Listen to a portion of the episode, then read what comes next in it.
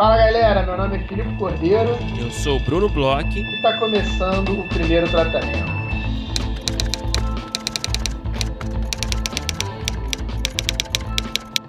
Fala, Brunão! Tudo bem? Fala, Filipe Cordeiro, a voz do Brasil. Tudo bem comigo? Como você está? Brunão, eu tô ótimo, tô muito feliz sabendo que em breve estaremos fisicamente juntos. Você Vamos? vai fazer um. Você não vem aqui para São Paulo? Eu fiquei sabendo dessa notícia porque assim a gente esteve para se encontrar no Rio, eu tive um problema para ir. Tive que adiar minha viagem para Bahia porque eu comecei a trabalhar presencial. Essa sua viagem para Bahia é um outro mito, né? Uma lenda urbana, né? Cara, o problema foi a questão do presencial, mas eu tô, tô afim de ir no feriado de Tiradentes. É, foi até o que. Foi até uma dica que me deram para eu ir no feriado de Tiradentes. Então essa viagem para Bahia ela vai acontecer, cara. Eu não vou deixar você passar pela Bahia e eu não Olha passar por aí. Não Mas... tenho nem, eu não tenho condições de te receber aqui, eu não tenho uma casa de para um grande artista como o Felipe. Não Cordeiro. é o que eu fiquei sabendo. Eu soube que você mora numa mansão à beira-mar aí. Eu sei de pessoas que já estiveram aí na Maison do Bruno é. e que é uma coisa aí de louco que eu fiquei sabendo. É, os padrões do Rio de Janeiro eu acho que talvez seja um pouco grande, mas mas é pro Filipe Cordeiro não dá para comportar, né? Não dá para comportar um cara desse, desse tamanho, né? Mas, cara, eu tô pensando, é, eu te falei, né? Tô pensando em ir pra São Paulo em breve, que eu preciso fazer umas coisas lá, quero encontrar uma galera. E em breve estarei aí fazendo meu tour é, para, enfim, para convidados, né? e aí a gente vai combinar uma cervejinha e, e pô, a gente podia até combinar com, uma, com a galera, né? Com, enfim, com a galera aqui do grupo de estudo, né? Sim, é, por favor. Porque eu acho que a maior parte das pessoas está em São Paulo, imagino eu, não? Sim, acho que sim. É, a galera do grupo de estudo, tem roteiristas que já passaram aqui no podcast que eu tenho certeza que querem te encontrar, porque às vezes eu converso com eles aqui, você é assunto, então acho Olha que você só. tem que preparar aí uma Você tá agenda. todo tudo, né, em São Paulo, né? A gente tava falando cara... outro dia, né, cara, você, vou revelar aqui, foda-se, vou revelar, que você virou outro cara em São Paulo, né? Eu, eu, eu, eu, hoje em dia, São Paulo foi uma cidade que foi me ganhando aos poucos. E uma das formas de São Paulo me ganhar aos poucos, Brunão, é porque eu tive que construir uma personalidade um pouco nova, eu tive que mudar uhum. algumas características é, profundas, algumas marcas é, significativas na minha personalidade para me tornar o Filipe São Paulo. Então tem algumas tipo coisas que então tem algumas coisas que eu fui mudando, assim. Então, hoje em dia, por exemplo, eu vou dar um exemplo bem básico, porque eu não vou falar de muitas coisas. Mas hoje em dia eu sou um cara que tomo drinks. Eu sempre Opa. fui um cara que era do chopp da cerveja e tal. Hoje em dia eu tomo drinks. E isso é uma coisa São Paulina, assim, que é, tá moldando um pouco meu caráter, meu novo caráter. E, e cara, a cidade realmente tá me ganhando aos poucos. Você é um cara que. cada vez mais fã. Você agora frequenta gastrobar, é isso mesmo? eu não chego nesse, nesse nível, assim, eu vou a alguns, vou, confessar aqui, mas aqui tem também uns bares diferentes, mais alternas, o meu entorno é muito legal, e aí eu, eu frequento bares de drinks, não tão gastro. O seu, o seu drink é o, você me falou, né, eu nem sabia o que, que era, para você ver como é que você tá refinado, né, você se tornou uma pessoa que tá, tipo, tá alguns degraus acima, né, você, tá, você falou que você curte o Fitzgerald. Hum, aí eu fui lá, joguei no Google para ver qual é. E olha, fiquei impressionado mesmo, hein? É isso, uma, uma das, das é, dos traços de personalidade que eu achei que eu tinha que ter era ter um drink favorito. Então eu fiz aí um, um mergulho. Você fez um, um laboratório, né? eu fiz um mergulho por drinks e por bares de drinks. Então eu encontrei o meu drink. É, é o, o, drink que eu gosto e que eu experimento em todos os bares diferentes que eu vou. Quem diria, e aos poucos eu vou elegendo o melhor Fitzgerald da cidade. E é o meu drink, Qual é, é o melhor? assinatura. Qual é o melhor? Qual é o que você encontrou que você mais gostou até agora? Por enquanto, em primeiro lugar, até com uma certa. É, uma certa vantagem, assim, com uma certa distância para o bom segundo lugar, é um bar chamado Tragobar. Trago. Olha só, look at you. Filipe Cordeiro, Pipo SP, né? É quase um usuário de, de ICQ, né? Pipo SP. Indico para os moradores de São Paulo conhecer o Trago. Aonde que fica? o Trago me chamarem. Fica na Barra Funda, fica aqui pertinho da minha Nossa. casa, inclusive. É um Pô, bar que às vezes eu vou tomar um fits assim, é, sei lá, no fim do dia para vir para casa dormir assim. Ah, para encerrar, né? É. Vou botar me levar lá, hein? Com certeza. Tem que marcar lá o grande encontro do primeiro tratamento, né? Cara, a gente, a, gente, a gente vai lá, é uma rua que tem vários bares diferentes, tem bastante agito. Eu vou, a gente pode marcar diversos encontros diferentes lá, inclusive, porque tem vários lugares legais de conhecer. Opa! Agora chega de papinho, né, Filipe? Vamos falar do que interessa, né? Vamos falar da rodada de negócios que está super aberta aí, né? Até o dia 28 de março que você está achando, Filipe, da movimentação? O que, que você está sentindo aí? O que, que você tem percebido? A gente tem recebido muitos e-mails, né? Muitas mensagens é, também no Instagram, enfim, nas redes sociais. É, me fala um pouco o que, que você está sentindo. É, Brunão, a gente tem é, recebido muitas mensagens, muitos e-mails, muitas inscrições já, a gente já falou até no, no último episódio. E a gente tem recebido mensagens e perguntas, é, algumas perguntas até bem comuns entre si. E aí eu acho que é uma boa, a gente conversou aqui um pouco antes, é uma boa acho que a gente é, falar sobre essas perguntas aqui, porque a gente tem respondido, isso é uma coisa que eu acho que é legal também a gente falar, é, tanto nas nossas redes sociais, no Instagram, a gente recebe muita mensagem, quanto no e-mail rodada primeiro tratamento gmail.com. A gente tem respondido pessoalmente todos os e-mails que a gente tem recebido com dúvidas, mas eu acho que essas dúvidas que estão sendo levantadas aqui podem ser dúvidas de outras pessoas que não estão mandando e-mails. Então vamos, vamos falar um pouco, né? Sobre essas questões, essas dúvidas frequentes. Eu acho que a gente pode, inclusive, abrir com uma dúvida que a gente tem recebido bastante, que é uma coisa que tem aí uma certa questão é, é um pouco mais complexa, que são autores de livros né, que estão querendo mandar materiais para as rodadas. E aí a gente é, tem explicado mais ou menos o que que se espera né, de material na rodada e como é que funciona mais ou menos com o livro, né, Bruno? É, tem rolado muito essa pergunta, essa dúvida, né? Ô, Bruno, Filipe, posso participar com o meu livro, né? Eu sou autora, sou autor, tenho um livro, quero botar esse livro na rodada. E o que a gente sempre responde para essa galera é: a nossa rodada de negócios é voltada né, para o audiovisual, né? Para os roteiristas, né? Então são projetos de roteiro, né? Projetos audiovisuais. Então você pode sim participar com o seu livro, desde que seja um projeto de adaptação do seu livro para um roteiro, certo, Felipe?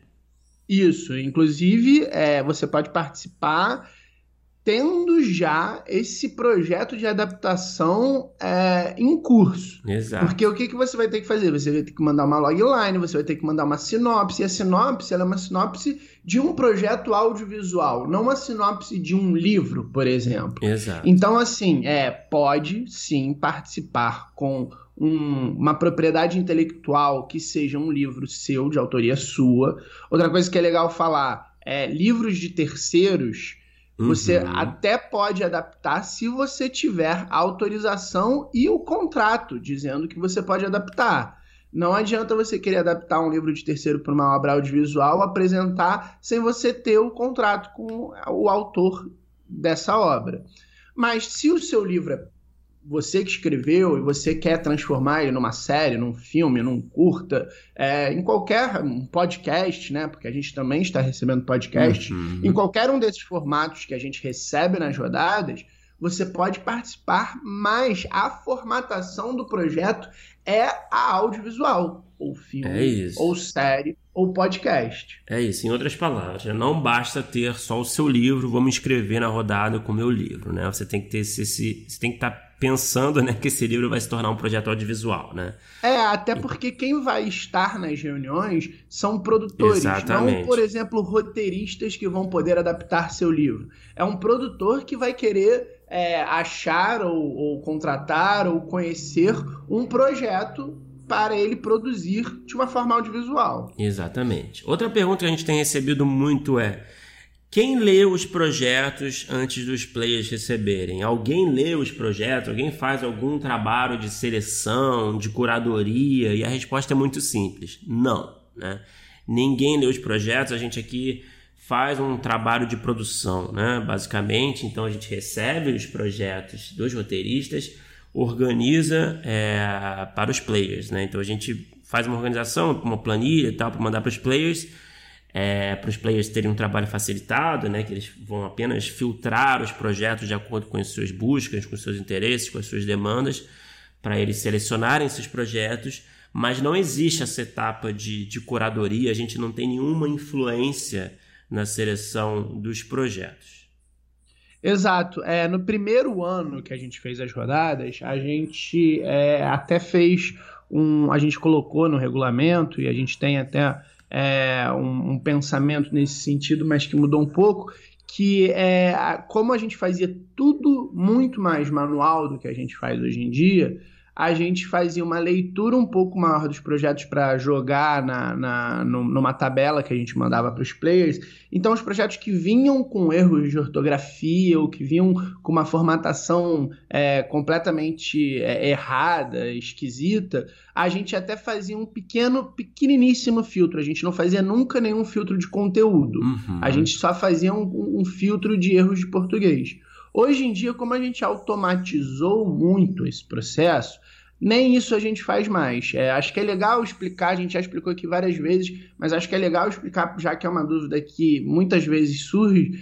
A gente recebe todos os projetos, a gente faz de uma forma automatizada que eles entrem numa planilha uhum. completa uhum. com todos os projetos. Os players recebem essa planilha com todos os projetos e eles nessa planilha têm a opção de fazer filtros de acordo com os projetos que eles estão procurando. Os filtros são é, de gênero, uhum, de formato. formato é. É, não existem gêneros, por exemplo, de conteúdo, palavras-chave, ou então, sei lá, um filtro de autor. Os filtros, na verdade, são é, gênero, é, formato, se tem roteiro, se tem bíblia, são coisas assim uhum. muito é, focadas no projeto. E os players recebem tudo, inclusive os projetos que possam vir com erros de ortografia. Então, assim, é, a gente acabou jogando um pouco mais essa responsabilidade para vocês.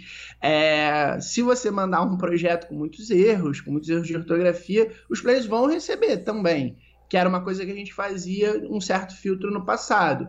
E aí o player talvez veja lá os seus erros de ortografia, mas assim, a gente nem a gente não lê mais, a gente não tem nem condição de ler a quantidade de projetos que a gente recebe, é uma quantidade assim é, gigante. Os players eles têm um tempo bom para é. ler e uhum. tem os filtros, então nenhum player acaba lendo é, os, sei lá, quase mil projetos que a gente recebe, eles leem de acordo com os filtros, então tem player que vai ler 400, tem player que vai ler 200 é, mas ninguém lê além dos players, né? É, e, e, por favor, né, vamos, vamos ter cuidado nessa coisa da ortografia, né, que são coisas básicas, né, para pô, a gente trabalha com a escrita, né, com as palavras, com o português, então vamos ter um cuidado na hora de preencher os textos ali, para não ter nenhum erro grosseiro, às vezes acontece, às vezes é erro de digitação, enfim, não é nada também Mas aí eu... dá para perceber. É, não é nada também que vai... Quando é um erro de digitação, dá para perceber é, é. Dá para perceber que a pessoa errou uma digitação, que escreve direito e tal. Agora, é, tomar um cuidado sempre é, é bom. Né? concordância, né? Também é uma coisa que, claro, às vezes não necessariamente vai te queimar com o player, mas é, acho que não é uma coisa muito bem vista, né? Então, ah. vamos ter esse cuidado também, como a gente sempre fala aqui. É, se pediu logline, você escreve a logline. Se pediu a sinopse, você escreve sinopse, fala da trama, dos personagens não é a sinopse não é um espaço para você defender a existência do projeto, justificar por que ele deve existir, enfim. Então eu acho que isso tem a ver também com essa, com essa etapa do preenchimento. Outra pergunta que a gente tem recebido, que é, essa é mais simples de responder, né? Quantidade de caracteres.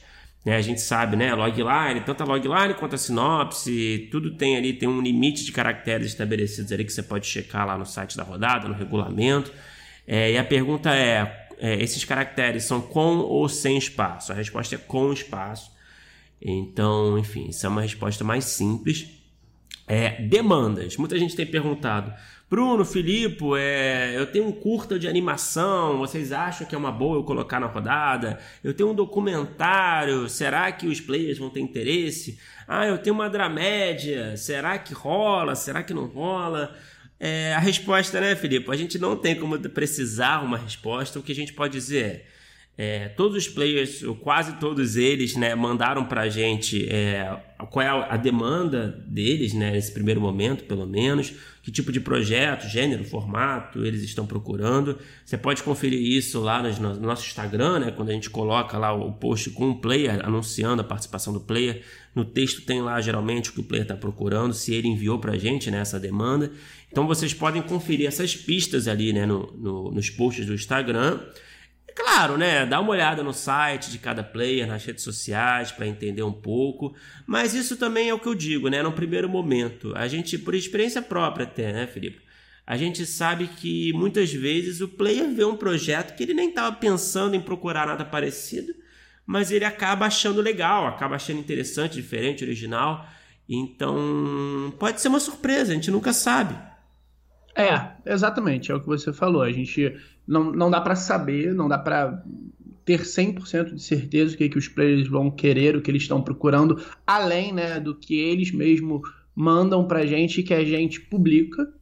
Então é, é aquilo, a gente aceita os formatos, de novo, a gente está aceitando esse ano, por exemplo, podcast, que é uma coisa nova, a gente vai ter player só querendo podcast, então pode ser aí um, um, um formato que talvez não tenham tantos projetos, pode ser uma boa ideia enviar podcast. A gente, é, sem dúvida, documentário é uma coisa que tem crescido aí, dramédia é uma coisa que é, também tem crescido bastante. Então, assim, é, não dá para a gente precisar, a gente não vai dar uma resposta certa nunca até porque são quase 40 players de perfis muito diferentes entre si. O mercado muda muito é, durante um ano, seis meses. A gente conversa aqui com roteiristas, com produtores algumas vezes, é, e, e a gente ouve isso que tá? Um projeto começa a fazer sucesso, um monte de gente corre atrás, às vezes você é, chega com um mês depois, esse projeto já tem um monte aí na agulha, já foi feito. Então, assim, timing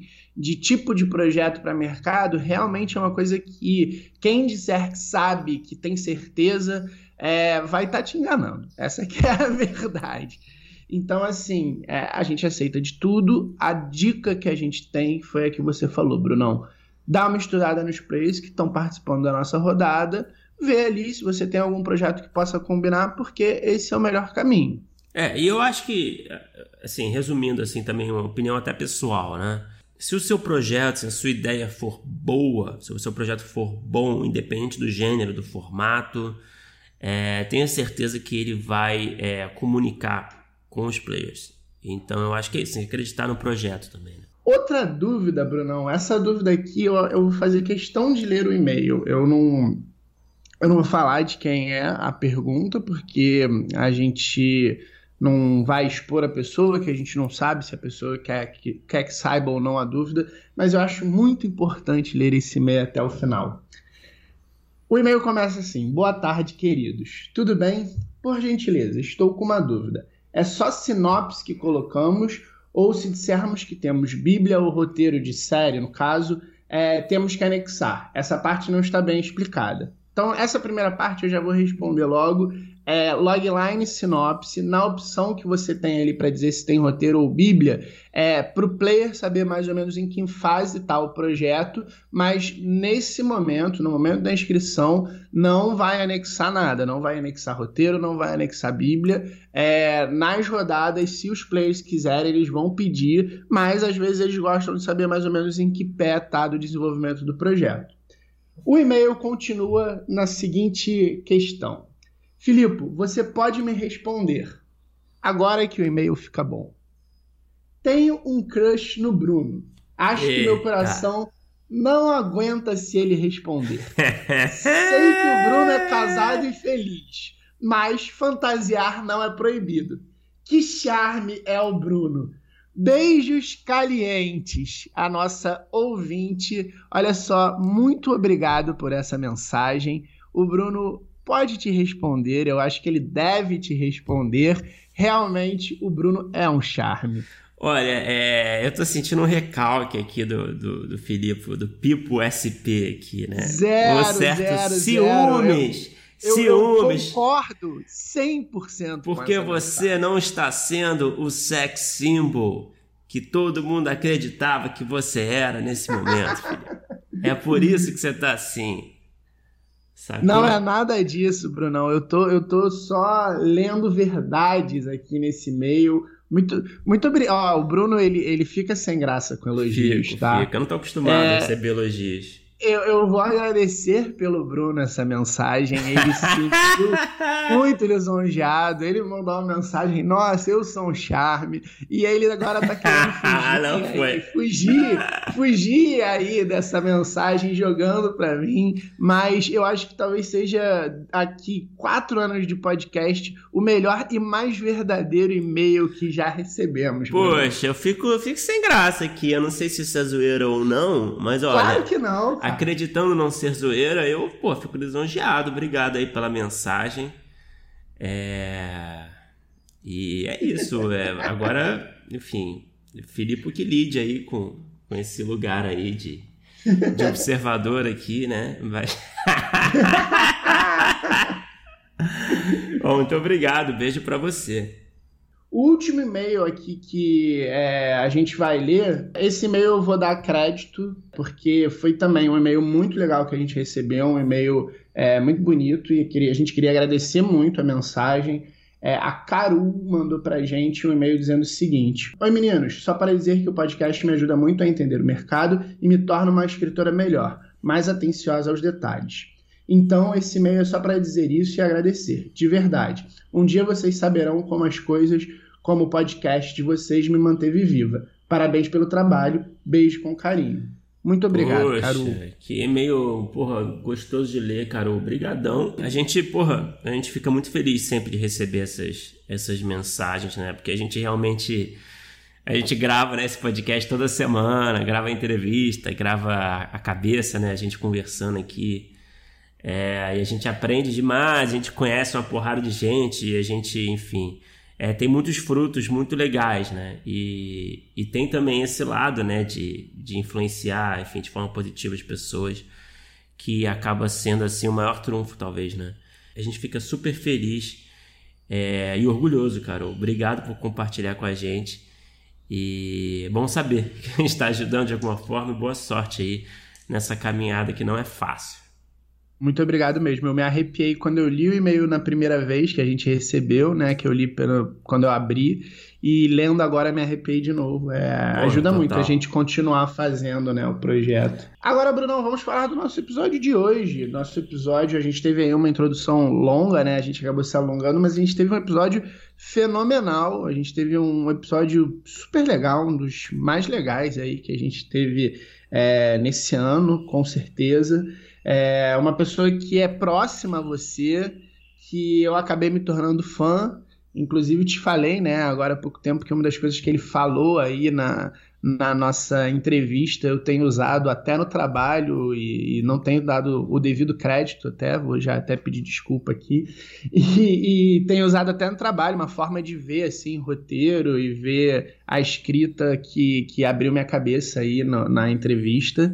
É, conta aí, Brunão, com quem que a gente conversou? Filipe, a gente teve a honra de conversar com o grande Carlos Reichel, que é um ótimo roteirista, um roteirista de mão cheia, que também por acaso é um dos meus chefes lá no Bugados. É o cara com quem eu trabalho mais no dia a dia e, e, e, com quem eu aprendo demais, cara. Todo dia é um aprendizado novo. Eu sei que pode parecer é, meio puxa-saco, mas é, é, legítimo mesmo. Eu falo sempre isso para ele, o quanto que eu aprendi nessa, nessa jornada toda do Bugados, principalmente com ele. É difícil de mensurar. Em uma horinha de entrevista deu para ver mesmo que ele tem uma bagagem, um referências, é até um, um estudo grande, né? Ele é bolsista Fulbright, ele estudou fora. É, você falando assim, eu consigo enxergar bem depois que a gente conversou com ele, né? Não, ele é foda, cara, ele é foda. Eu acho que a conversa transpareceu bastante, transmitiu bastante essas, essas qualidades dele. Acho que ele conseguiu falar muito bem, né? da carreira dele, da visão de mercado dele, enfim, do, da, da, do tempo que ele estudou fora do Brasil, lá na New York University, né, sendo um bolsista Fulbright. É, só para citar alguns trabalhos do Carlos, o Carlos foi um dos roteiristas do The Line, que foi um curta de realidade virtual que, que ganhou um Emmy, olha só. Então ele é um vencedor de Emmy, a gente pode chamar assim. O Carlos também é, é, é um dos roteiristas-chefes do Bugados. Também é co-criador e roteirista do Arina, né, que é uma série que estreou agora recentemente, já está rolando na Amazon aqui no Brasil. É, para quem não conhece, é uma série muito boa de comédia produzida no México. É uma série inspirada na sketch, numa sketch do Porta dos Fundos, que é a sketch Farinha, né? Que foi feita alguns anos atrás, e depois ela foi feita lá no México, né? Pelo, pelo Porta dos Fundos mexicano. É, e se chamou Arina, foi um sucesso absoluto. E depois a, a, a sketch a Arina virou a série, o Carlos foi um dos criadores e também um dos roteiristas. Uma série de comédia é, policial muito boa que eu super recomendo. Assisti o piloto esses dias, que logo que estreou. É, fiquei bastante impressionado, inclusive a série já estava no top 10 dos Estados Unidos, Felipe. Não sei se você sabe disso da Amazon. É, eu fiquei sabendo. É, cara, então sabendo. a série tá voando aí. E foi um papo muito legal, cara. Foi um papo muito legal, é isso, né? O Carlos falou um pouco da, da experiência do Arina, falou do, de quando ele estudou lá em Nova York, falou do The Line, um pouco de Bugados também, né? Que escrever sitcom para o público infantil. É, eu adorei o papo, mas eu sou suspeito para falar. É, sei que o Felipe também gostou e eu espero que vocês também curtam. Vamos escutar que tá muito bom.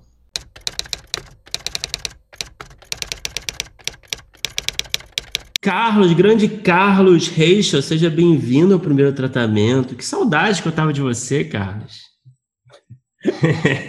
Saudade, né? Sim, sim, muitas. Não, obrigado, obrigado, agradeço demais o convite, é uma grande honra estar aqui, fico feliz. Carlos, eu queria começar a conversa é, falando de algo que me chama muita atenção, assim, convivendo com você no dia a dia, e você até acabou de trazer uma, uma, uma demonstração para a gente em off aqui, antes da gente gravar que você, é um, você tem uma puta bagagem né, audiovisual e você está sempre citando assim é, filmes clássicos, mas também filmes muito obscuros. Né? você acabou de dar um exemplo agora, é, que eu acho que não é tão obscuro assim, né? Mas enfim, acho que para mim para o Felipe foi obscuro. Mas enfim, eu sei que no dia, né, a gente está sempre na sala lá no Bugados e você está sempre soltando, ah, que nem naquele filme lá dos anos 70, aquele road movie com, é, sei lá, enfim, um, um, filme que eu nunca ouvi falar e eu acho isso muito interessante, assim, eu queria aproveitar é, para perguntar quantos por cento do seu tempo livre você dedica a consumir é, conteúdo audiovisual? É, eu, eu acho que já foi mais, já foi muito, muito mais. Eu tive a, a, grande sorte, mesmo sendo de uma cidade muito pequena, ou relativamente pequena, de Santa Catarina, chama Jaraguá do Sul, era uma cidade que tinha uma locadora que o dono era cinéfilo. Então, quando os DVDs começaram a explodir, sei lá, de popularidade, acho que foi em 2002, 2003, né? Talvez um pouquinho antes é, ele começou a comprar tudo quanto era DVD, assim, mesmo que não locava, mas eu ia lá todo final de semana e pegava no mínimo três filmes, assim, eu era o cara que ia no final de semana em locador. Então Tarantino, eu assistia. Nosso Tarantino. Tarantino trabalhava numa locadora. É, Tem um, uma, uma coisa engraçada que o meu pai teve uma locadora quando eu era criança, mas uhum. foi uma uhum. locadora que, que é um enfim, ela fez muitas coisas, ela teve uma base importante na minha vida, e mas enfim, foi um negócio erradíssimo é, do ponto de vista financeiro, estratégico, empresarial, assim, sabe? Mas era um negócio que meu pai abriu com os meus tios, era uma locadora super pequena, naquela época era fita VHS, então você tinha que ter filmes dublados ou legendados, né? Não sei se vocês lembram disso, que não tinha as duas opções nas fitas, né? E aí eu, eu, eu, lembro que alguns filmes eu ia na locadora concorrente porque eu queria ver eles legendados, assim, sabe? Eu era uma criança muito chata. Mas quando eu era adolescente, a minha cinefilia ela foi disso, foi de DVD, né? Ela foi um pouco antes de poder baixar filmes. E, sei lá, era uma coisa mesmo de quase uma obsessão, assim, de ir atrás de todos os diretores, as obras, os filmes mais influentes, sabe?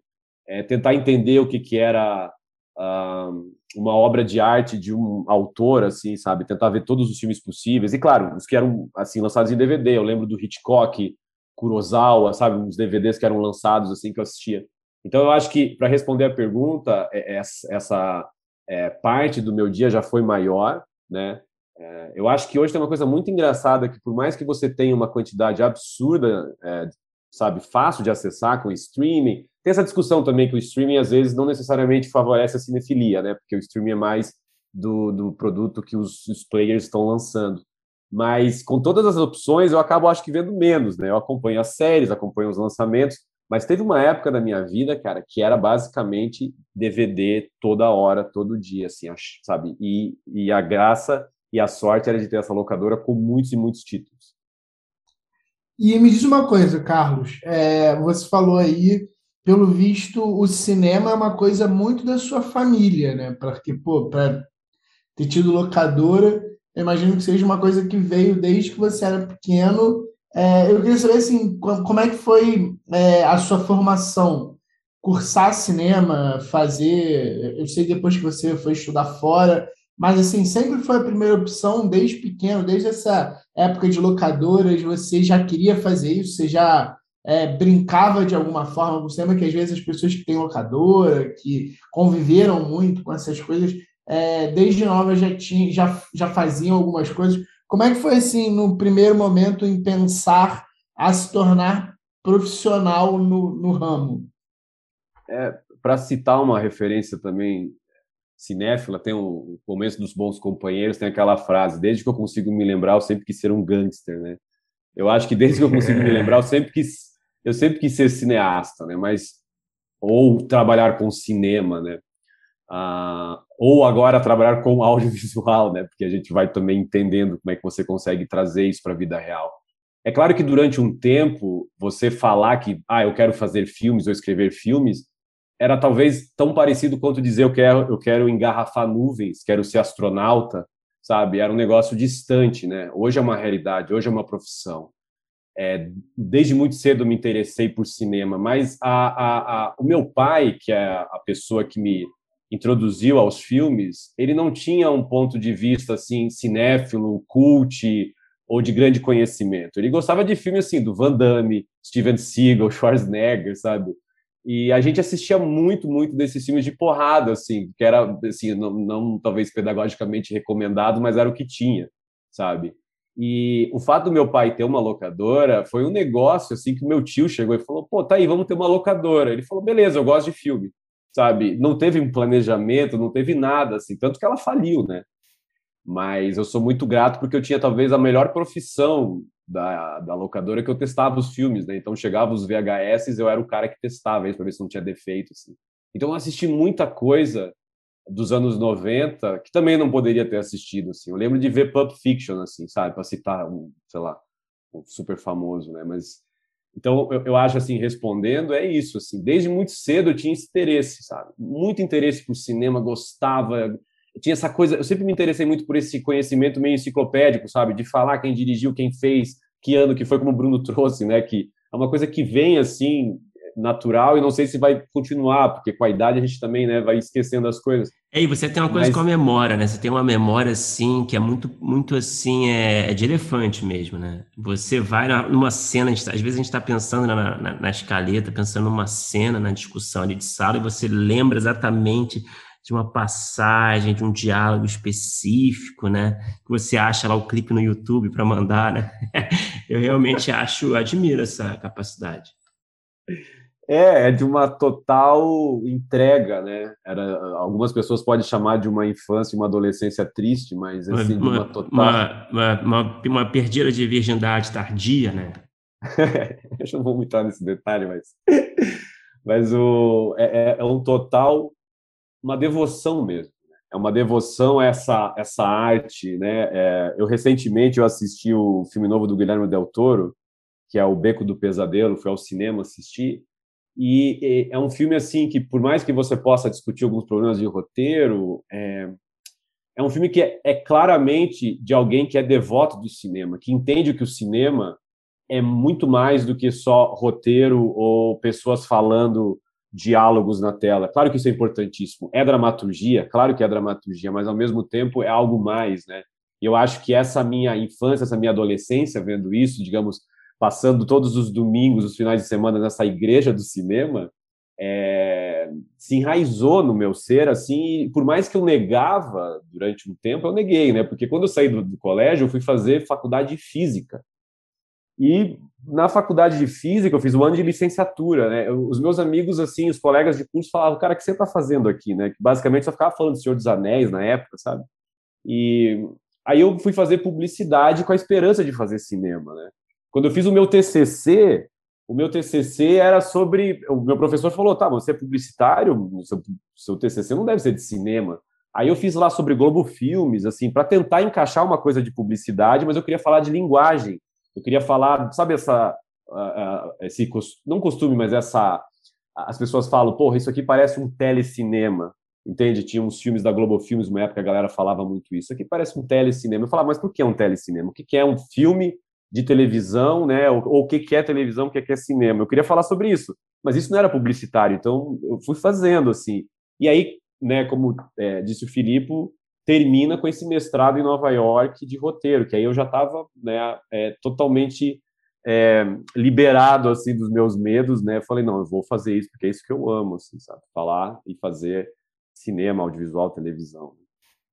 E o que, que você trouxe dessa experiência estudando fora, né, estudando em Nova York, é, de mais especial que te tornou um roteirista melhor? Eu acho que é, é muito difícil mensurar a, todo o impacto que essa experiência teve. Porque teve duas experiências numa só. Né? Uma é a experiência da escola, da academia, né, do mestrado, do pragmatismo americano, do contato com grandes professores, e outra é a experiência de morar durante dois anos fora do Brasil, é, sendo que eu nunca tinha saído do Brasil até então. Então, do ponto de vista técnico, assim, de, de, de roteiro, eu acho que eu, eu aprendi a não ter medo de escrever, sabe? Porque tem uma coisa que a gente às vezes tem muito medo de escrever, porque a gente fica. E tudo bem, a gente tem que se preparar. Eu acho que tem uma parte de escrever é também o que você pensa no que vai escrever. Mas tem uma hora que assim você precisa enfrentar a página, né? Aquela velha, aquela velha, o clichê da página em branco. Mas quando você está numa faculdade de roteiro, é, ou no, no caso no mestrado, você não tem outro caminho a não ser escrever. Você não pode, sabe, perder tempo. E você vai fazer isso assim. E vai fazer uns projetos que são extremamente pessoais e que não, não tem aquele deadline do mercado que a gente tem hoje, né? tem o deadline da, da universidade, então você está constantemente escrevendo. Então, isso é uma coisa.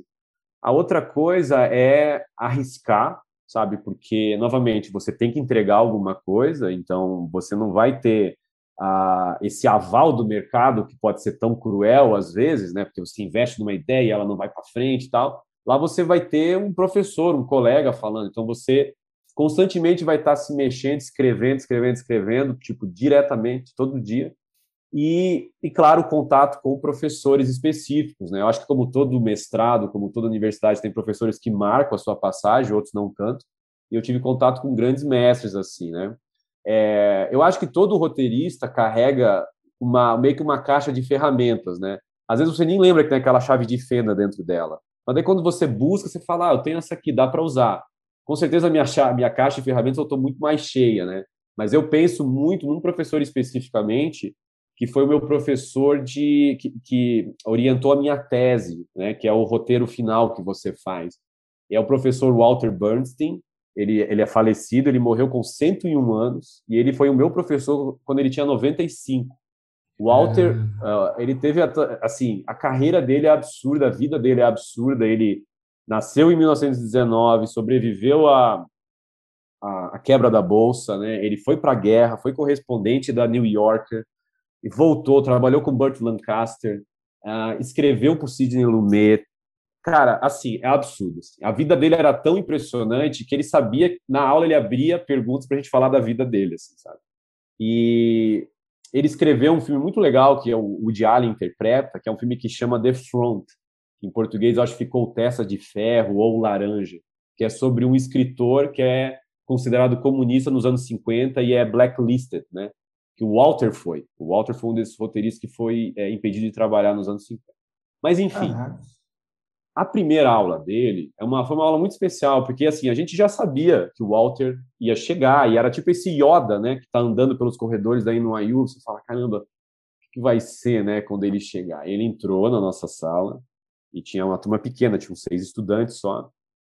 Ele falou basicamente assim: ele falou, olha só, gente, eu escrevo profissionalmente há 65 anos. Né? Ele não falou assim, eu fui indicado ao Oscar, eu trabalhei com isso, com aquilo. Ele falou, eu escrevo profissionalmente há 65 anos. Novamente, assim, ele estava sendo pragmático, ele escreve, ele trabalha, sabe?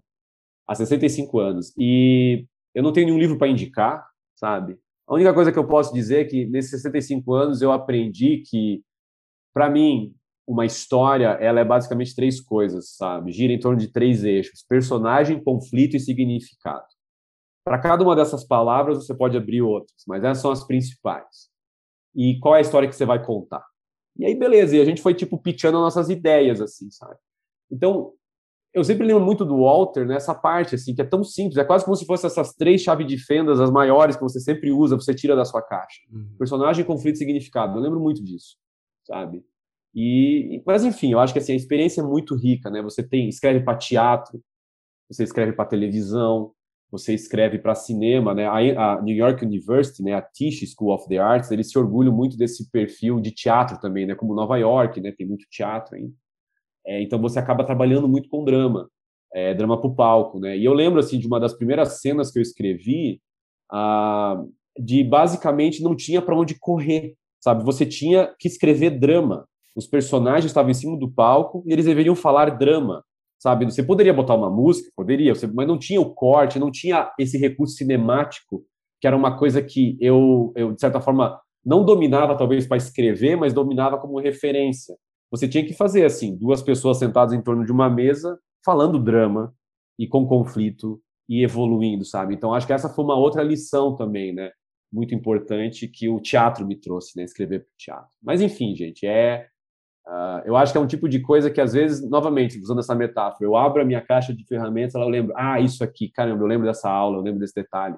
Sabe? Mas o principal seria essa, essa influência do Walter, que foi, foi, assim, um ano trabalhando com ele, que foi absurdo. Foi uma coisa de. É, primeiro, a humildade dele, um cara de 95 anos, com tudo que ele fez, uh, e tudo que ele sabia, e da maneira que ele era generoso, sabe? Da maneira que ele era curioso, é um troço, assim, que sei lá, se eu acho que eu, eu acredito que envelhecer é uma longa estrada para se tornar humilde, porque o Walter para mim representa isso, sabe? Humildade, kindness, né? Ele era muito gentil e extremamente inteligente, tipo absurdamente assim, tipo ele lia a sua história e as percepções dele. Era um negócio, era o mestre Jedi do roteiro aí, muito muito legal. Pô, incrível, incrível. Deu até uma pontinha de inveja, para te falar a verdade. Uma inveja boa, mas deu aqui uma inveja. Me diz uma coisa, também, quando eu estava olhando né, seu perfil, é, eu vi que você também dirige algumas coisas. E aí também até teve um projeto recente que eu vou querer perguntar mais, que é o Alinha, que é uma coisa super diferente. Mas eu, de tudo que você falou, eu tenho a impressão que você se considera mais roteirista. Eu estou certo? Sim, eu me considero mais roteirista. Eu, eu adoro a eu adoro tudo relacionado ao audiovisual, sabe? Eu tive experiência de direção. O Alinha não é um projeto que eu dirigi, mas eu dirigi curtas, eu dirigi um documentário uh, que dá para ver no YouTube, que quem se interessar chama Vale Tombado, é um documentário que, se, que é sobre, enfim, a minha cidade. E eu adoro, adoro audiovisual, adoro a técnica e, claro, adoro direção. Assim, eu gosto muito desse. Uh, eu, uma vez eu, eu, eu, brinquei com um amigo meu assim que a, a, parte que eu mais gosto dessa de fazer um curta-metragem era quando você faz a mixagem de som, porque eu falo que toda a dor já passou, sabe? Você já foi difícil a gravação, você editou, você falou, caramba, não é nada do que eu queria, deu errado isso, deu errado aquilo, mas aí você vai se acostumando com o filme, você vai arrumando ele, e na mixagem de som você fala, vamos botar um som de uma porta abrindo ali, olha que legal, né? Vamos aumentar esse barulho, vamos... isso eu acho maravilhoso e a dor passou já, né? Então, eu me vejo como roteirista, em primeiro lugar, é, é onde eu, eu tenho mais treino, assim, muito mais experiência, e é o que me dá muito prazer escrever, mas eu não desconsidero a possibilidade de dirigir, o interesse em dirigir, assim como eu dirigi coisas no passado. Né? O Alinha, especificamente, eu não fui o diretor, mas uhum. eu dirigi é, dois curtas e dirigi um documentário. É, enfim, os meus curtas estão online no YouTube, né? se chama Garoto VHS, Quinta Coluna e o documentário Vale Tombado. Um, eu dirigi eles, enfim, filme de edital, né? Aquela coisa, manda projeto, é aprovado. Então, eu adoro o aspecto audiovisual, assim, eu adoro tudo que envolve, assim. Um, mas eu me considero mais diretor. Mais, desculpa, mais roteirista, Otto falei. Eu me considero mas... mais. mas me diz uma coisa, você tem, você teria vontade de dirigir assim projetos seus maiores, assim, tipo um longa, alguma coisa é, nesse sentido é, próprio, assim, uma coisa mais autoral? Sim, tenho interesse. Eu tenho interesse e eu falava isso aí no AIU, assim, para os colegas, porque lá você tinha pessoas que eram roteiristas 100%, roteirista pleno. Tinha um amigo meu, ele não sabia nem ligar uma câmera, assim. E eu falava que eu, eu me considero um roteirista que sabe dirigir, não um diretor que sabe escrever.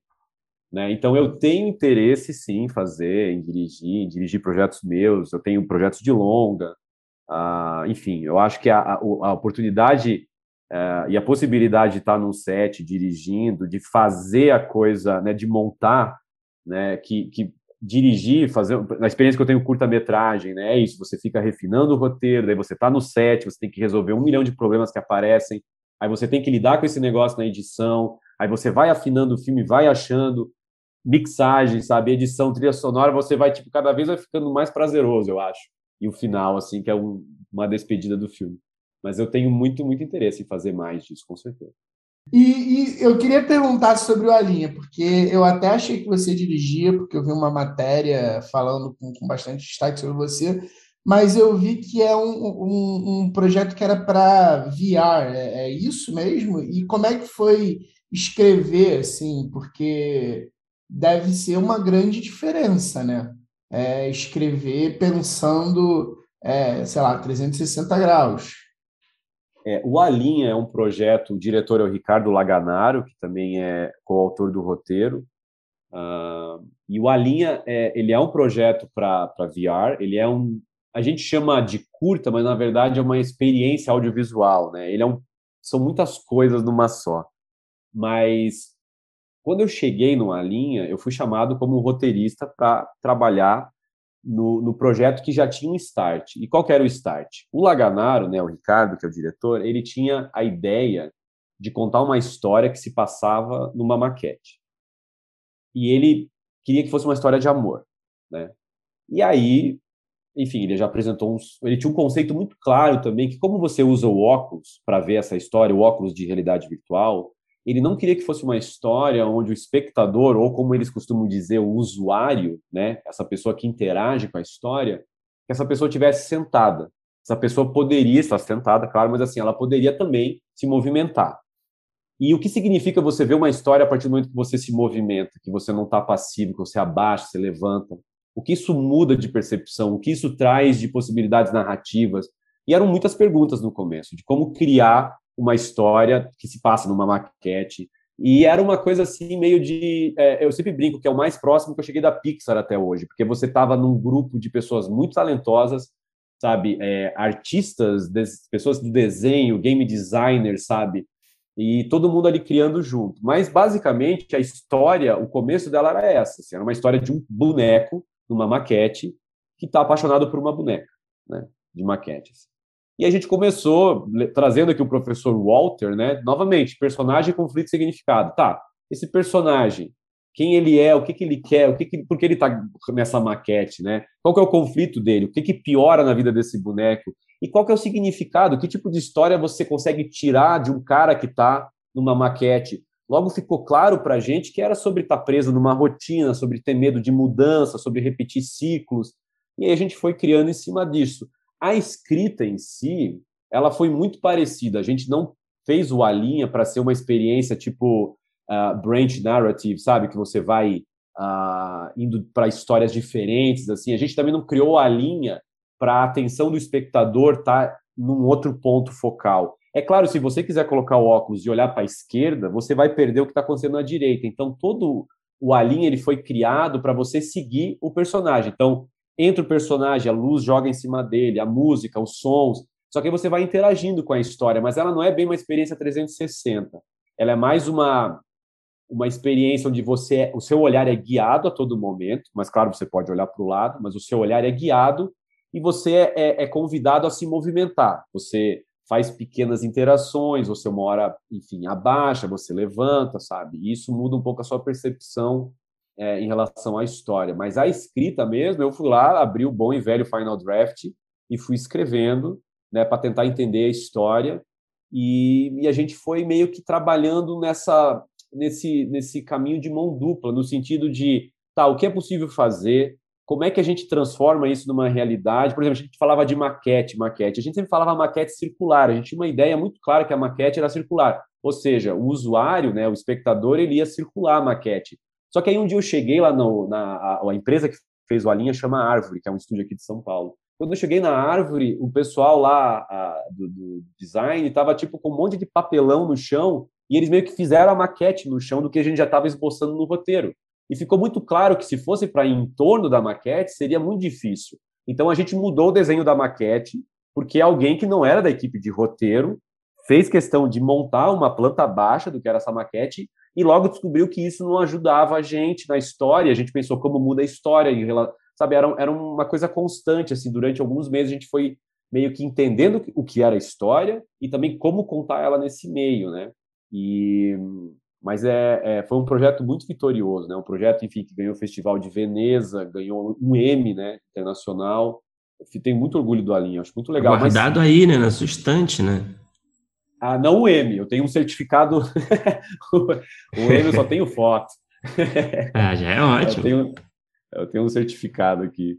Mas, cara, é demais, assim. Foi uma experiência, eu fiz amigos para a vida inteira, aprendi muito fazendo a linha, porque era assim, tá, é uma história, conta ela, mas conta de uma maneira totalmente nova. Eu costumava dizer para o pessoal da Árvore que eu acho que, como a, a, essas narrativas imersivas, essas narrativas, digamos, onde o, o, espectador é um usuário também, mas não necessariamente é gamificado, porque o Alinha não é gamificado, o Alinha não é que você perde ou ganha, o Alinha você, novamente, né, é uma experiência. A gente está tá caminhando nisso, né? Tipo, os primeiros passos, assim, eu, eu sentia, cara, como uh, os primeiros filmes mudos, assim, sabe? De, ou os primeiros curtas, sabe? Quando a galera juntava dois planos e falava, pô, tá aí, eu acho que aqui a gente está criando uma sensação, um sentido, sabe? Eu senti, eu tinha essa impressão que o Alinha a gente estava também assim, como é que a gente conta uma história que é num meio tão novo, né? E foi muito legal, foi uma experiência muito bacana.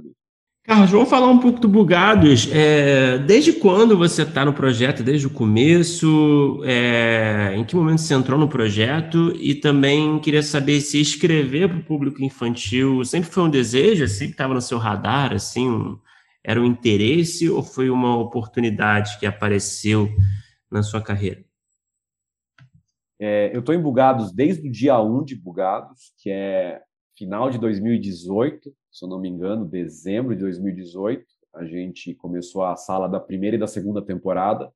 Bugados, para quem trabalha com infantil, é, é, um, é um projeto onde cada contrato que a gente faz, a gente escreve duas temporadas, que são 52 episódios.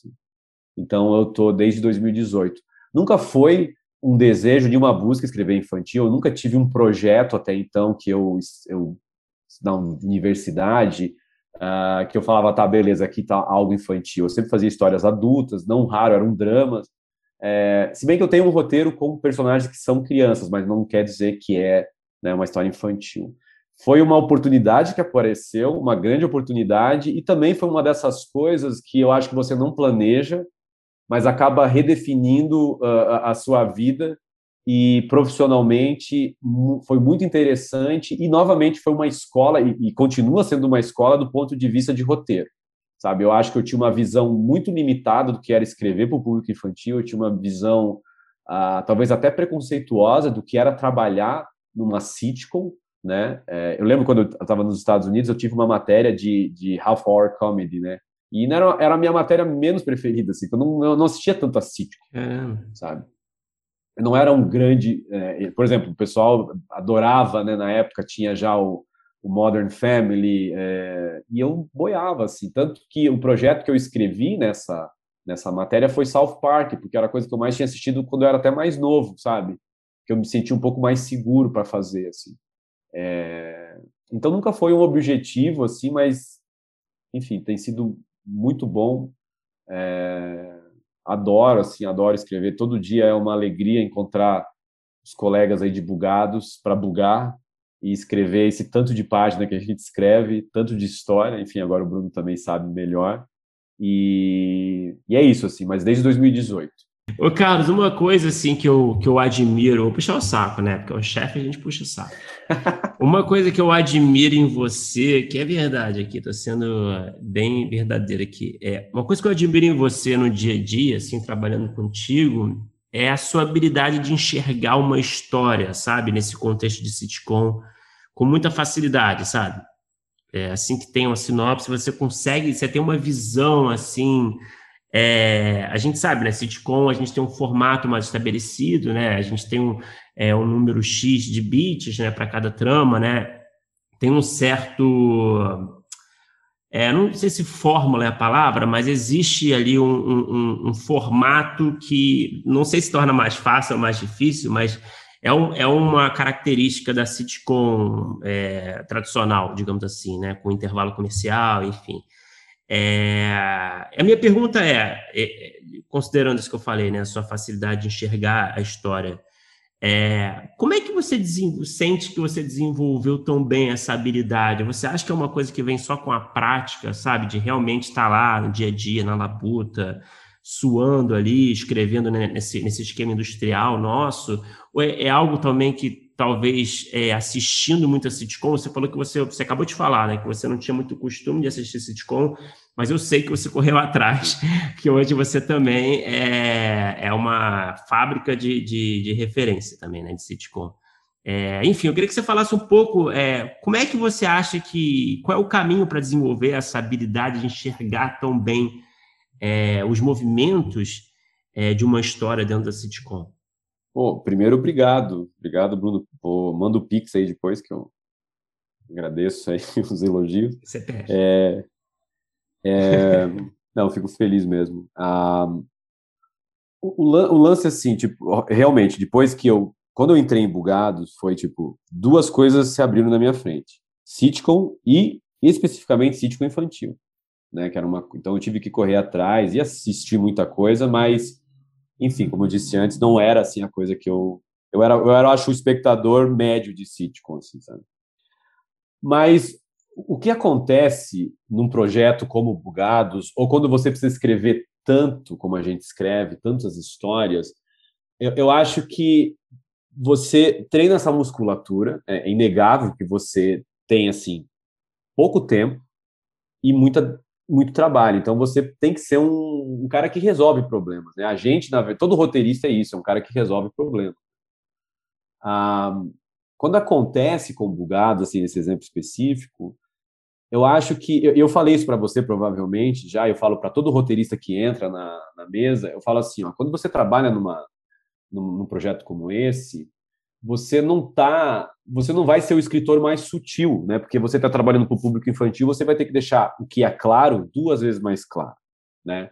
As suas soluções dramatúrgicas às vezes vão ser soluções um pouquinho mais simples. É uma escrita né? bem específica, né? Que até flerta um pouco com melodrama, né? É uma coisa mais específica mesmo. É, mas ao mesmo tempo você vai ficar um cara, uma pessoa, assim, um expert em trama, né? Porque você vai precisar, por mais que a história, diferente das, da cerca narrativa que ela tá, você vai precisar escalar o conflito, você vai precisar é, trazer viradas, você vai precisar é, trazer uma resolução, você vai, em teoria, se você conseguir, você faz um final que é inevitável, é surpreendente, né? Já diria os gregos lá. Tipo, você vai fazer essas coisas todo momento, assim, a todo momento. Então, você vai.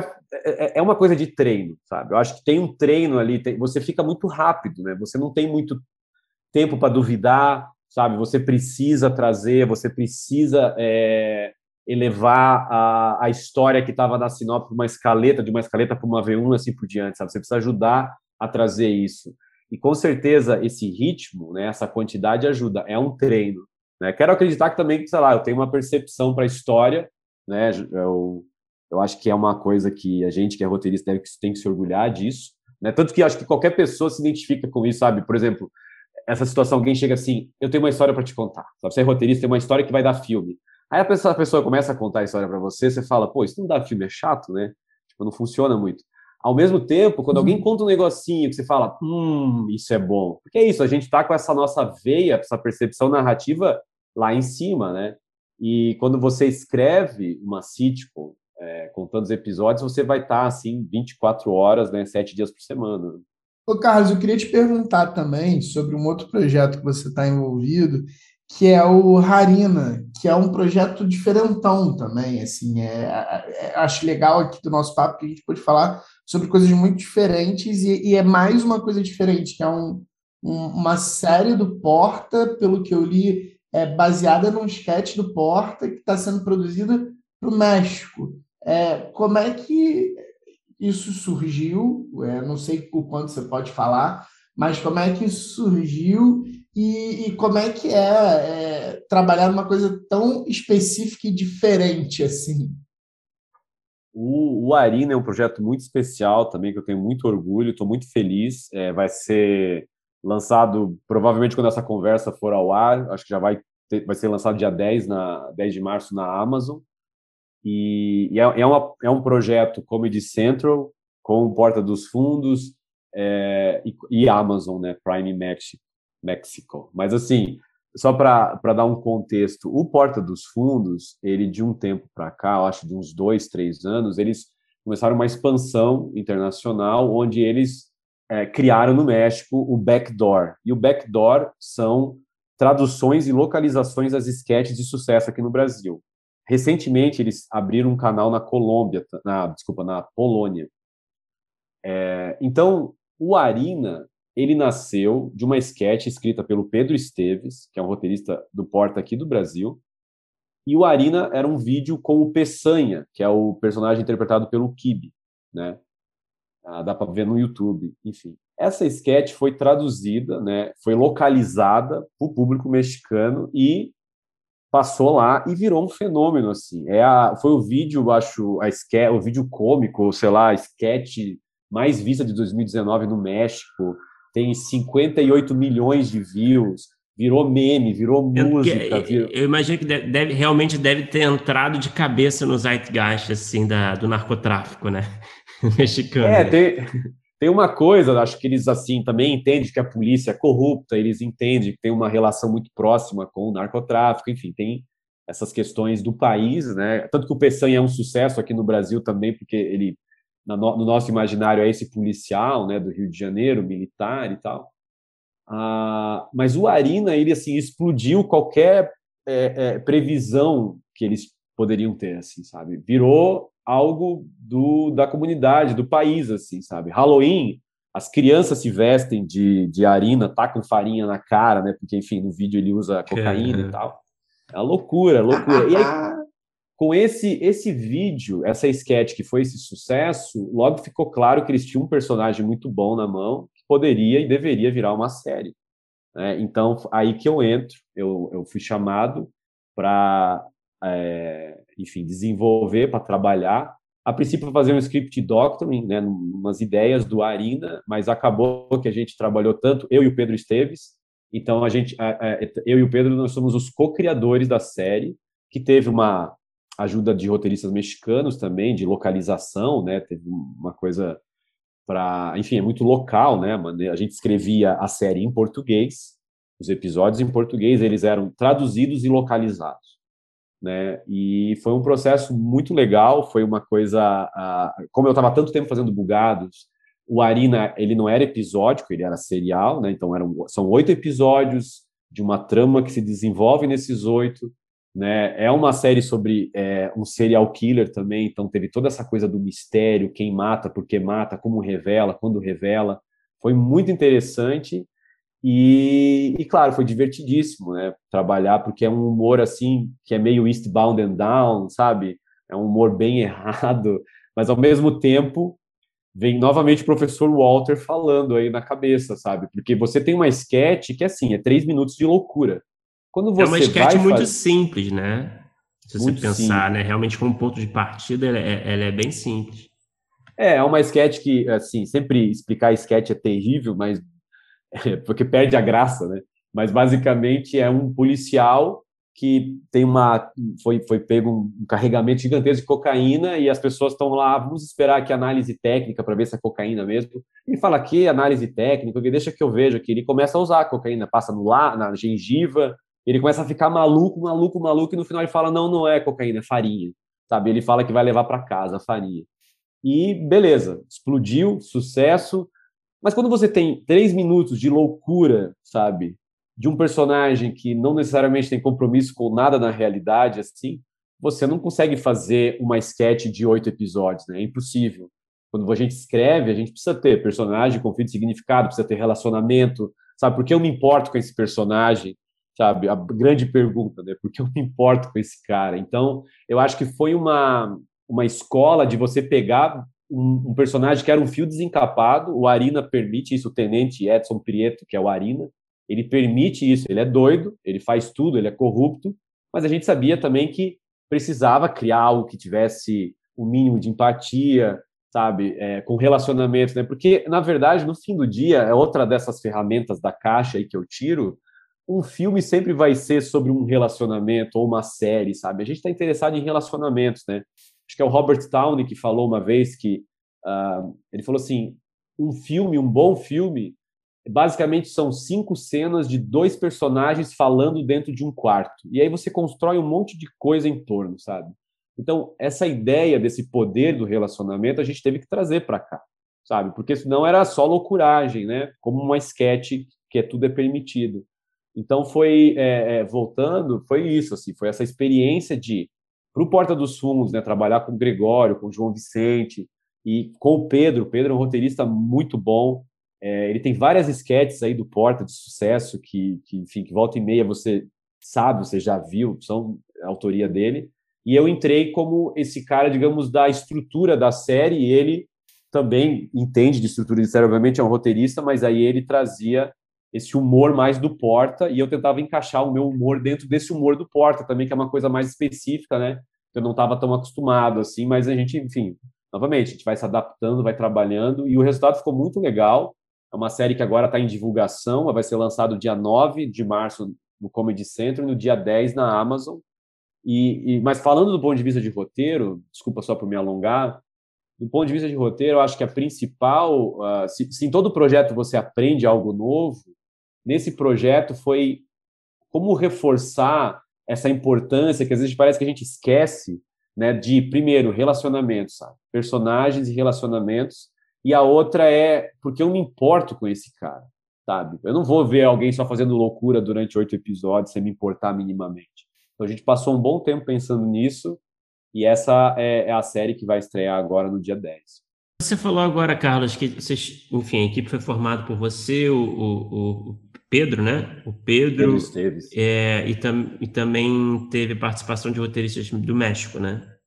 Uhum. É, se escrever em português, depois foi traduzido lá para o espanhol.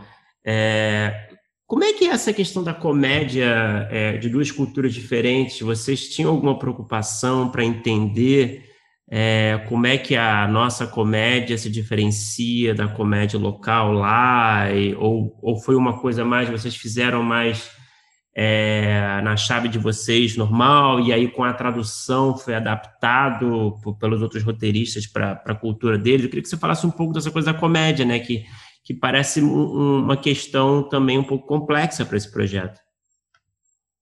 Não, com certeza, assim, a gente tem um fenômeno na, na, América Latina, ou talvez é mundial, né? Não só aqui na América Latina, no, no, enfim, na América Central, ou qualquer outro país tem esse fenômeno, fenômeno de comédias locais, né? Todo país tem uma comédia local que funciona muito bem e não raro não viaja, não atravessa a fronteira. O Porta, ele tem uma preocupação muito grande em trazer, digamos, essa métrica, essa maneira do Porta de fazer comédia para o México. Então a gente escreveu aqui da maneira que a gente gostaria de escrever. O Pedro, a vantagem que o Pedro ele é um cara que trabalha já com o México há muito tempo, já viajou, já deu um workshop com os roteiristas lá, então ele sabe um pouco da diferença do que, que as pessoas acreditam que funciona lá e do que eles, como né, Porta dos Fundos, como grupo, como grupo de comédia, quer trazer para aquele mercado, né? Que é, é, essa revolução que o Porta trouxe para o humor brasileiro, né? sei lá, durante muito tempo o humor né, na televisão era aqui no Brasil era um humor de bordão, né? É, não que não exista ainda, não que não tenha validade, mas tem esse humor de bordão. O Porta ele veio trazer uma nova telelinguagem, né? A maneira que as sketches eram gravadas, né? Era aquela câmera um pouquinho mais solta às vezes.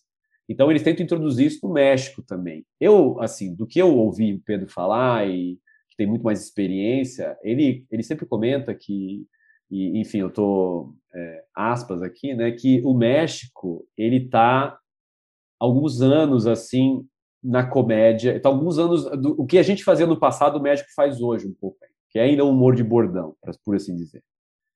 Agora a preocupação do Porta é trazer esse novo sangue, né? E o Arina é uma aposta nesse caminho, porque ele é um personagem que o mexicano abraçou, é, é, é uma sketch que está cheio de, de bordões e expressões, porque o ator, que é o Memo Villegas, é um fenômeno, assim, ele é muito bom, então ele, os cacos dele viraram piada, virou meme, virou música, sabe? E, mas a ideia do Arina era dizer assim, tá, como é que a gente conta uma história também que tenha drama, que tenha emoção, que tenha ação, tenha suspense, e muito disso é em acreditar em fazer um tipo de comédia, novamente, um tipo de comédia que o Porta faz aqui nas sketches deles, né, nos projetos aqui do Brasil, assim.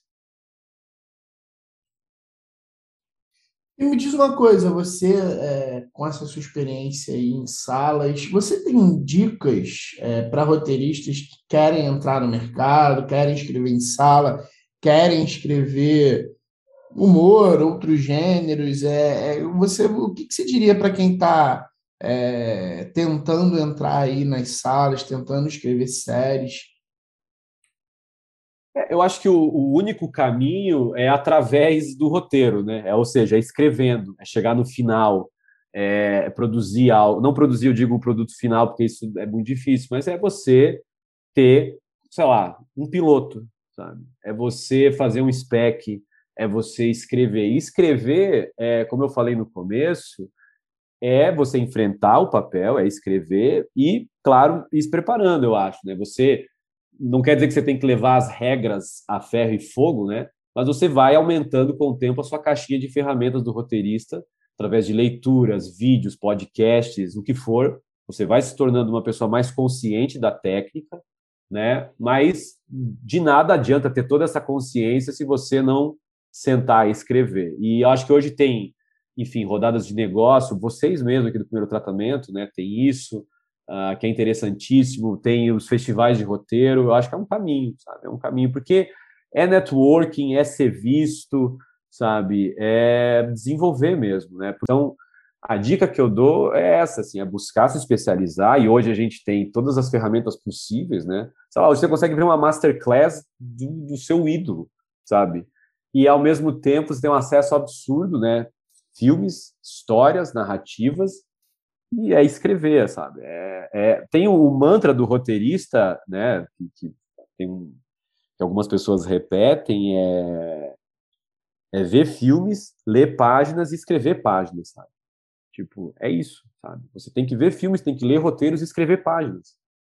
E, sei lá, com sorte e trabalho, de tanto bater na porta, um dia ela abre. E tem esse networking que é difícil também, né? É uma parte mais, mais ingrata é difícil, porque o acesso é muito difícil. Então, eu concordo, networking, o acesso é difícil, mas hoje é possível também, sabe? Eu, por exemplo, a gente estava falando aqui no começo, eu estava no Frapa em 2018. Né? O Frapa, é um, eu sempre faço a publicidade positiva, porque foi onde é, um contato feito lá me levou para Bugados, sabe? Então, eu acho que é isso, assim. É, é tentar, continuar tentando, mas e é, e, novamente esse caminho de mão dupla, né? Tem uma coisa muito muito interessante de continuar se aprimorando, mas eu, eu, eu, sinto às vezes assim quando eu falo assim com roteiristas e tal, uh, tem uma galera que é tem, tem, muito conhecimento, né? Sabe muita coisa, mas não tem as páginas. Né? Então se você cons consegue conciliar essas duas coisas e novamente sorte, né? Eu acho que a, a metáfora, para mim, assim, da, da vida é aquele filme do Woody Allen, Match Point, sabe? Quando a bola de tênis bate na rede, uhum. né? É isso, assim. Só que a sorte, novamente, sorte não vem de livro de autoajuda, né? A sorte, ela não, você não pode dizer, tenha sorte. né? Mas no final do dia, saiba comigo como ter sorte, né? Curso de como ter sorte. Você não consegue, mas é uma grande parcela, assim. Mas tem que estar. Tá, é um clichê, né? Tem que estar tá preparado também para ela. Mas enfim, essa resposta está sendo Certeza. longuíssima, mas eu acho que o, o resumo é esse, assim, é, é, é, mostrar a sua cara, seja lá como você conseguir, e, e se especializando. Assim. E hoje a gente vive num momento, né, nos últimos anos, assim, de muita possibilidade. Cara, você consegue baixar PDF de qualquer roteiro, sabe? Tipo, isso é muito bom, assim. Você consegue ler o roteiro, os roteiros todos do Oscar agora você lê, né? Enfim, é lugar comum também dizer isso, mas é importante lembrar. Carlos, é, a gente tem nosso bloco final, que eu tenho certeza que você preparou ótimas respostas aí, mas ah. você vai se esforçar para parecer que, que foi improvisado. É, qual é o melhor roteiro que você já escreveu, na sua opinião? Pode ser curta, pode ser longa, pode ser série para um episódio, pode ter sido feito, pode não ter sido feito, vale tudo. Eu posso dar uma resposta ensaboada para essa pergunta? Porque... Não, eu tenho, eu tenho um roteiro que eu gosto muito, que é um roteiro que foi selecionado ano passado para o SESC, para o laboratório do SESC Novas Histórias.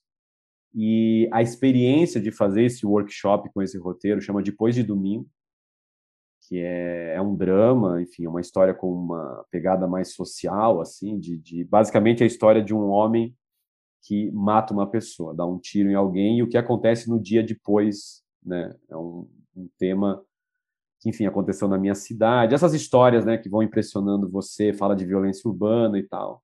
Mas é um roteiro que eu acho que ele é ele tá muito bom, mas a conversa que eu tive com os, os ah, como é que fala, os pareceristas, eu acho que é o termo, a galera que participou, né, do do Sesc Novas Histórias, abriu muito o que esse roteiro pode ser, sabe? Abriu muito, assim, tipo, de coisas que estavam, né, erradas, assim, que são problemas, que não funcionam, mas também me lembrou da força e da capacidade desse roteiro de provocar, sabe? Então, eu gosto muito dele. Mas a minha resposta ensaboada é, eu recentemente eu participei, e não é roteiro, tá, por isso é ensaboado, assim, mas eu participei é, é, na adaptação de um livro para uma Bíblia, e, e eu eu acho uma das melhores coisas que eu escrevi até agora, porque é um livro que é um clássico brasileiro. Esse, esse eu não posso falar muito por essas questões de gente não poder falar, mas eu estou muito, muito esperançoso com esse projeto. Eu gostei muito do resultado. E, claro, não são é, várias páginas de roteiro, são ali 15 páginas, mas é um documento que eu acho que está muito legal. Qual é o pior roteiro que você escreveu? Pô, o pior roteiro, cara, é que assim, ó, eu adoro filme de zumbi. Assim, eu sou uhum. de filme de zumbi. Eu cresci vendo Cine Trash, não sei se vocês lembram do Cé do Caixão apresentava o Cine Trash na Band. Sei, claro. E tinha um filme lá que chamava Fome Animal, que é dirigido pelo Peter Jackson. E, cara, filme de zumbi para mim era um troço. E eu sou de uma cidade que no final do ano, como ela é pequena, assim, no final do ano ela ficava muito vazia, né? O pessoal ia pra praia e tal. E eu ficava na cidade andando de bicicleta, assim, eu falava, caramba, dá pra fazer um filme de zumbi aqui de baixo orçamento, sabe? Porque a cidade tá vazia, é só tombar uns barril com fogo aqui, eu vou pegar o chevette do meu tio, deixo ali atravessado na rua, sabe? Tipo, dá... eu consegui imaginar um filme. E foi um dos primeiros roteiros que eu escrevi. E aí eu estava consciente, na época eu ficava lendo assim, não, porque tem que ter um tema, tem que ter algo a dizer. E eu queria falar de eu queria falar de família no meio de filme de zumbi. E eu acho que ficou uma versão meio podreira do Veloz e Furioso, que todo, toda hora alguém fala família, família. Sabe o Vin Diesel, toda hora ele vem família, família. E eu acho que o meu, se fizer um Command F no roteiro e procurar a palavra família, deve ter umas 200, assim, é, palavras. Porque... Botar o tema em evidência. Muito, mas, mas muito, vocês chegaram a produzir o filme? Não entendi. Não, não, eu imagino. O meu desejo era produzir um filme de zumbi lá, eu pensei, vou escrever. E aí eu escrevi provavelmente o filme mais melodramático, Água com Açúcar de zumbi, que pode existir lá no mundo, mas ao mesmo tempo eu estava muito assim, é o tema, tem que contar uma história, sabe? Que seja importante, que emocione. Mas eu ainda eu gosto da gênese da, da história, porque é, e talvez um dia eu vou, possa voltar para esse projeto, mas é basicamente duas crianças, dois irmãos que têm que tomar conta do avô num apocalipse zumbi, sabe? Falando assim, parece, nossa, legal, mas a execução é uma das piores coisas que eu devo ter feito de longo. Você tem que levar esse projeto para o Mário Frias, cara, já que ele fala tanto de família, família. Caramba, é triste. Melhor não, né? Melhor não. É, prefiro, prefiro evitar. E me diz uma coisa, o que, que você assistiu que quando terminou, aí, aí pode ser nacional, estrangeiro, série, filme, qualquer formato, quando terminou você pensou, putz, queria ter escrito isso. Cara, o Bruno já disse aí que eu sempre trago um milhão de filmes, essa lista não termina, mas eu confesso que aqui eu pensei, eu pensei numa resposta, porque senão eu ia ficar até amanhã falando filme, porque é isso, né, a gente sempre, quando olha algo e admira, a gente pensa, pô, queria ter feito isso. Então, claro que tem um milhão de coisas, mas tem dois exemplos. Eu vou falar um exemplo internacional, um americano e um brasileiro, assim, que são muito diferentes, mas uh, ah, para mim são o supra-sumo do roteiro, assim. O americano é Os Imperdoáveis, o filme que foi dirigido pelo é, Clint Eastwood, um filme de 92, que eu acho que é, é um filme um dos que melhor explora um tema, né? Se você pensar né, voltando aí para o que o Walter ensinou, personagem, conflito significado, a parte do significado dos imperdoáveis para mim é muito forte, muito precisa, e eu tenho quase certeza que foi quase construído em torno de uma frase. Eu sempre quero acreditar que isso, enfim, é difícil de acontecer, às vezes você consegue numa V2, numa volta, mas é quase como se fosse um filme, série é um pouco mais difícil, mas um filme, ele é construído em torno de uma frase, sabe? Para chegar naquela frase. E os imperdoáveis tem esse momento para mim. E Nacional Central do Brasil. Central do Brasil é um filme que quando está passando eu assisto. É, eu assim eu, eu acho uma das coisas mais potentes feitas no cinema, não só brasileiro, mas é um filme que não tem medo de emocionar, é um filme que enfim, que né, tem essa veia meio neorrealista, né? É um filme de grandes interpretações, né? É um filme a trilha sonora é maravilhosa, a personagem da Dora, da Fernanda Montenegro, é muito complexa. Eu, eu sou fanzaço. Assim. Passou, tô, tô assistindo. Tem, uma, tem agora uma versão que às vezes passa no Canal Brasil, que é restaurada a 4K, que é linda. Assim. E Carlos, para terminar, é, não sei se a resposta agora é, é, a mesma da primeira pergunta. É, qual é o filme, enfim, o roteiro que você tem, filme, série, qualquer coisa, que está no topo projeto, né? Pode ser uma ideia que ainda está ali na fase de, de desenvolvimento. É, qual é o projeto pessoal que você tem ali que está no topo da sua lista de prioridade para realizar algum dia? É, eu, eu acho que a gente, eu tenho um amigo meu que fala assim, que eu acho que um professor falou para ele que a, a, gente, né, roteirista, a gente é tipo vendedor de tapete, né? Às vezes a gente tem um tapetinho, a pessoa fala, não, esse eu não quero. Eu você fala, não, tem outro tapetinho aqui. Então, sempre tem o tapete da vez, assim, né? Que tá, acho, um pouquinho mais. Você tá olhando para ele no momento e tal. Então, eu tenho esse, esse projeto de longa, assim, adoraria. É, primeiro, eu tenho que reescrever muita coisa dele, né, desse projeto, mas eu adoraria. Ele é um dos que é uma prioridade. Mas hoje, do ponto de vista que eu olho, é, eu estou desenvolvendo com um amigo uh, um projeto. Uh, não é roteiro, por isso eu digo que é meio ensaboado também, né? Não é roteiro, mas é um projeto de uma série que a gente está tentando flertar muito com gênero, sabe? Coisa de fazer um gênero uh, e se passa em Santa Catarina, né? que é é um lugar que eu tenho muito interesse em contar uma história de lá, né? Por ser de lá. E eu acho que hoje, quando eu penso nesse projeto, eu falo, caramba, esse aqui seria demais, assim, se começasse amanhã, sabe? Mas é, você pode, enfim, ficar à vontade, tá? Para falar quando você quiser. Mas é. Enfim, melhor não, né? Melhor não entregar nada de premissa, né? Não, é, é, é eu acho que vamos, vamos deixar aí é. mistério, mas é, é, Se passa em Santa Catarina. Eu acho que, ah, como, como alguém de Santa Catarina, ah, tem essa ideia de falar né, do lugar que você vem, do lugar que você conhece, para o bem e para o mal, né? E eu acho que, inclusive, voltando para o começo da conversa, essa experiência de morar fora do Brasil, ela ajudou a dar perspectiva também. Né? E a perspectiva do, de ser brasileiro, do que é o seu país. É claro que o Brasil, dos anos para cá, assim, aconteceu tudo o que aconteceu, então às vezes a gente acaba ficando meio perdido. Mas eu acho que eu tenho muito interesse de falar desse local, né, sabe, onde eu nasci, onde eu passei grande parte da minha vida. E, sei lá, se come, conseguisse começar, ele está no topo, assim, ele é uma coisa, é o querido da vez, assim, sabe? Pô, beleza, Carlos. É isso. Obrigado por conversar com a gente. Foi ótimo. Pô, eu que agradeço mais uma vez. É, eu sou fã do podcast, ouço de longa data. A gente estava falando no começo aqui, em 2018, no Frapa, a gente trocou ideia até. Claro, depois trabalhando com o Bruno no último, nos últimos 10 meses, eu acho, né, Bruno? Tá sendo, é, um, é um prazer também. Já perdi a conta. É, 10 meses e 40 roteiros depois.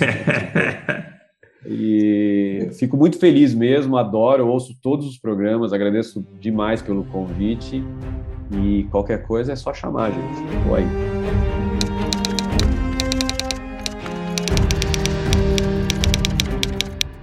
Opa, chegou até aqui? Muito obrigado por escutar. Conheça nossa campanha de apoio na Orelo em escute.orelo.audio barra primeiro tratamento. Por lá você pode ganhar recompensas exclusivas e nos ajudar a continuar conversando com os nossos roteiristas favoritos. Tem dicas, comentários ou sugestões? Fala com a gente pelas nossas redes sociais e não se esqueça de assinar o feed do primeiro tratamento pela Aurelo. Até a próxima!